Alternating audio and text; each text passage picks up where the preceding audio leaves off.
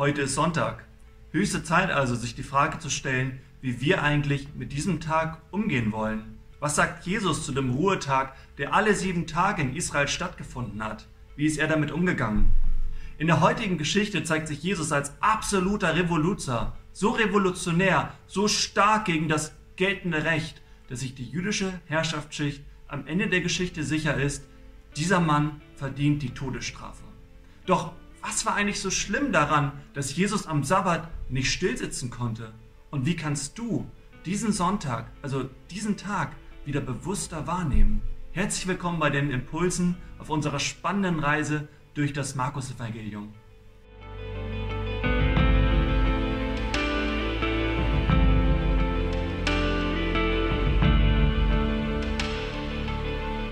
Warum besaß der Sabbat eigentlich eine derart starke Brisanz im Volk Israel? Nach dem Jubiläenbuch, das ist ein jüdisches Gesetzesbuch aus dem 2. Jahrhundert vor Christus, gab es den Sabbat schon vor Erschaffung dieser Welt bei Gott im Himmel. Gott feierte den Sabbat mit seinen zwei obersten Engelklassen alle sieben Tage. Und er war bloß noch auf der Suche nach einem Volk auf dieser Welt, dem er den Sabbat, also ein Stück Himmel, anvertrauen konnte. Das heißt, der Sabbat war nicht bloß ein Gebot unter anderem, sondern er stellte den Daseinszweck Israels überhaupt erst dar. Und wenn jemand den Sabbat und seine Gebote einfach mit Füßen trat, dann stellte das Israels Erwähnung durch Gott in Frage. Die absichtliche Übertretung des Sabbatgebotes gefährdete die Weltordnung und rüttelte an Gottes Thron, sodass die Todesstrafe fällig wurde. Das heißt, das, was die Pharisäer da am Ende der Geschichte beschließen, Jesus töten zu lassen, das geschah nicht nur deshalb, weil sie neidisch waren auf Jesus, weil sie ihre eigene religiöse Vormachtstellung in Gefahr sahen, sondern sie sahen wirklich die Beziehung des ganzen Volkes Israels zu Gott in Gefahr, sodass sie, koste es was es wolle, Jesus unbedingt aus dem Weg schaffen mussten. Ursprünglich sollte der Sabbat im Volk Israel ein wahres Fest sein, in einer Welt, die immer wieder versklaven will und zum ständigen Durcharbeiten antreibt, feierte Israel seinen Befreiergott. Zum Sabbat legte man in Israel gute Kleider an und aß reichlich mit seinen Gästen. Um das zu gewährleisten, aß man am Tag davor sogar weniger. Aber aus dieser Wohltat für das ganze Volk wurde langsam ihr Gegenteil. Religiöse Pflichten und Reglementierungen legten sich wie eine erstickende Decke über das Volksleben. Das Ganze ging so weit, dass Gesetze, religiöse Gesetze erlassen wurden, die heutzutage wirklich schwer nachvollziehbar waren. So durfte man, wenn man sich den Arm gebrochen hatte, am Sabbat ihn nicht schienen, sondern nur mit Wasser kühlen. Man durfte kein Ei essen, das die Henne am Sabbat gelegt hatte. Und manche fromme Juden gingen sogar so weit, dass sie am Sabbat darauf verzichteten, ihre Notdurft zu verrichten. Also so brisant war die Lage damals um den jüdischen Sabbat. Und genau da beginnt unsere heutige Geschichte. An einem Sabbat geht Jesus mit seinen Jüngern durch die Kornfelder und seine Jünger, weil sie Hunger haben, weil sie einen körperlichen Mangel spüren, rupfen die Ehren ab, zerreiben sie in ihren Fingern und essen sie. Die Pharisäer bekommen das mit und beschweren sich bei Jesus und stellen eine Anklage an ihn und sagen, hey, sowas ist nicht erlaubt, was tun deine Jünger da? Jesus reagiert mit einer Gegenfrage und fragt, hey, kennt ihr nicht diese Geschichte aus dem Alten Testament, wie David mit seinen Jüngern, mit seinen Nachfolgern in die Stiftshütte eintrat und die Schaubrote aß, die eigentlich nur für die Priester vorgesehen waren? Was tut Jesus da? Jesus stellt sich an eine direkte Nachfolge zu David und sagt, hey, genauso wie David für seine Nachfolger sorgen musste, die Mangel litten, genauso muss ich jetzt hier für meine Nachfolger sorgen und stelle damit sozusagen den Grundstamm des zukünftigen Reiches dar, nämlich meines Reiches, Gottes Reiches, das anbrechen wird. Und da können wir erkennen, das, was Jesus hier tut, das ist nicht bloß ein Appell an die Humanität der Menschen, so nach dem Motto, achtet doch etwas besser auf die Hungernden im Land, sorgt doch etwas besser für die Menschen, die sonst Mangel leiden würden. Nein, gerade während des jüdischen Sabbats war für alle Hungernden im jüdischen Land gesorgt worden. In Vers 27 stellt Jesus dann etwas ganz Wichtiges dar. Er sagt, das, was ihr im Jubiläenbuch, also in diesem jüdischen Gesetzesbuch aus dem 2. Jahrhundert vor Christus lest, das ist im Grunde genommen falsch. Der Mensch ist nicht um des Sabbatwillens geschaffen worden, sondern der Sabbat ist um des Menschen willen geschaffen worden. Euch ist der Sabbat übergeben, nicht ihr seid dem Sabbat übergeben. Und da wird wieder deutlich, warum Jesus eigentlich auf diese Welt gekommen ist, nämlich um die Menschen in die Freiheit zu führen. Und das ist ja auch ein Punkt unserer Vision als EFT. Wir möchten, dass Menschen Freiheit finden. Und wir glauben, dass es am besten geht, wenn sie mit Jesus durchs Leben geht und wenn Jesus sie in die Freiheit führen kann. Und gerade im bisherigen Markus-Evangelium ist es immer wieder deutlich geworden, dass Jesus genau das tut. Im ersten Kapitel befreit er einen Menschen von bösen Mächten. Dann befreit er einen Menschen von seinen Krankheiten. In Kapitel 2, Vers 5 befreit er einen Menschen von seinen Sünden. Und später in Kapitel 4 lesen wir, wie er Menschen von Wind und Wellen befreit, also wie er die Stürme aus unserem Leben auch stillen kann und sie wegnehmen kann. Und da erfüllt sich das, was im Alten Testament über den Messias angekündigt wird. In Daniel Kapitel 7 lesen wir, dass der Messias eines Tages kommen wird, um alle Dinge wiederherzustellen, so wie sie ursprünglich von Gott vorgesehen waren. Und wisst ihr, bei mir löst das ganz viel Hoffnung aus. Denn Jesus sichert mir dazu, eines Tages wird alles gut werden. Es wird eine Zeit nach Corona geben. Es wird eine Zeit geben, wo wir wieder Feste feiern können, wo wir uns wieder treffen können, wo wir wieder ganz normal an die Arbeit gehen können.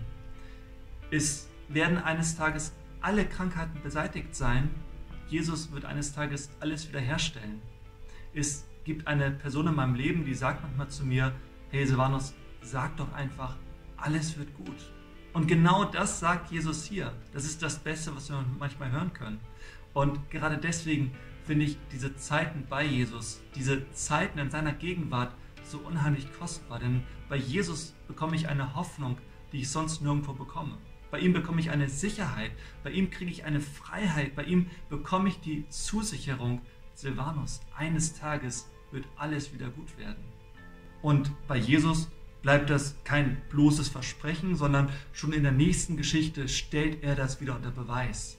An einem Sabbat befindet er sich in der Synagoge und da ist auch ein Mensch mit einer verkrüppelten Hand. Man könnte auch sagen mit einer Krallenhand.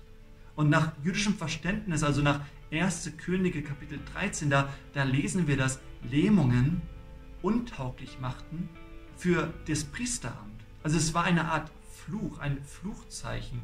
Also jemand, der so eine Lähmung hatte, so wie dieser Mensch mit der Krallenhand, der war untauglich, sich Gott wirklich zu nähern. Wirklich, wirklich zu nähern.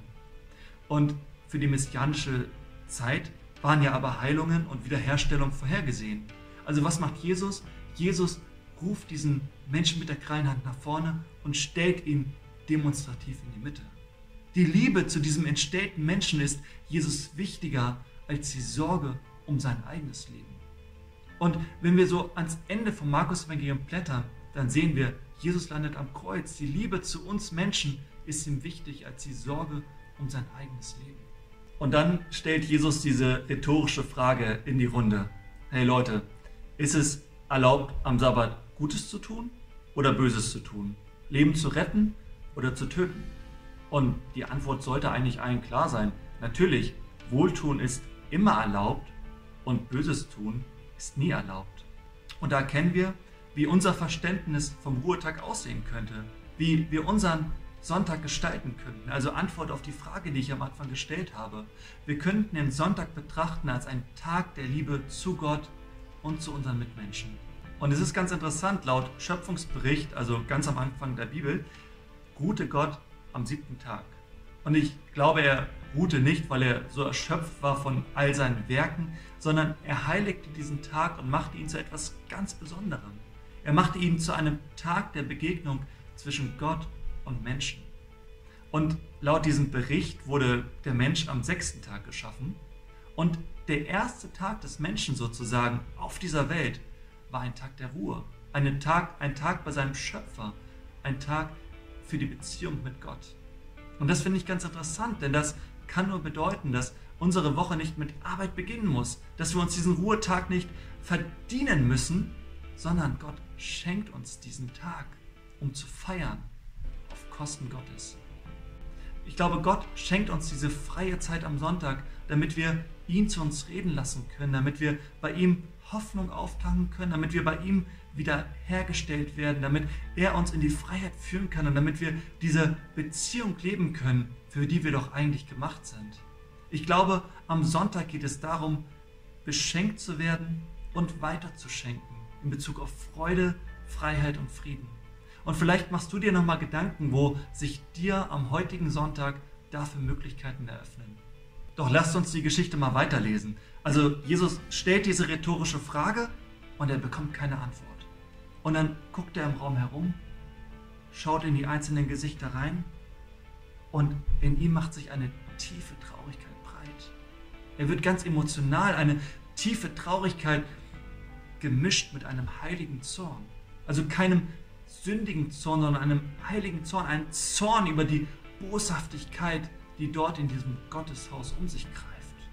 Er ist tief betrübt über die Verhärtung ihrer Herzen. Und dann geschieht etwas ganz Wunderbares. Im griechischen Urtext wird das nochmal deutlicher, wie stark das eigentlich ist, was da geschieht. Da ist nämlich in der Satzstellung das Verb vorangestellt. Da lesen wir, wiederhergestellt wurde seine Hand. Bei Markus ist das in medizinischem Sinne aufzufassen, dieses Verb, die Hand ist wieder gesund. Aber politisch bedeutet dieses Verb, dass ein Reich wiederhergestellt wird. Kosmologisch bedeutet dieses Verb, dass die ganze Welt erneuert wird. Und messianisch bedeutet das Verb, dass nach dem Chaos ein Neuanfang ansteht. Die Wiederherstellung des von Gott gedachten Zustands. Und im letzten Vers des Abschnittes haben wir dann so einen Ausblick auf das Ereignis, das stattfinden musste, damit Wiederherstellung wirklich stattfinden kann damit wir wirklich von unseren Sünden befreit werden können, damit Jesus uns tatsächlich in die Freiheit führen kann und wir zurückkommen in diesen Urzustand, zu dem Gott uns ursprünglich geschaffen hatte. Zurück in diese lebendige Beziehung zu Gott, die von Liebe geprägt ist. Jesus ist an einem Freitag gestorben und an einem Sonntag ist er von den Toten wieder auferstanden. Deswegen feiern wir heute als Christen den Sonntag als Feiertag und nicht mehr den Sabbat um uns jede Woche daran zu erinnern, was Jesus da für uns getan hat. Und dass Jesus da unter Beweis stellt, was uns allen eines Tages bevorsteht. Dass wir alle eines Tages nachziehen werden, dass er eines Tages alles neu machen wird. Ich wünsche euch einen schönen Sonntag.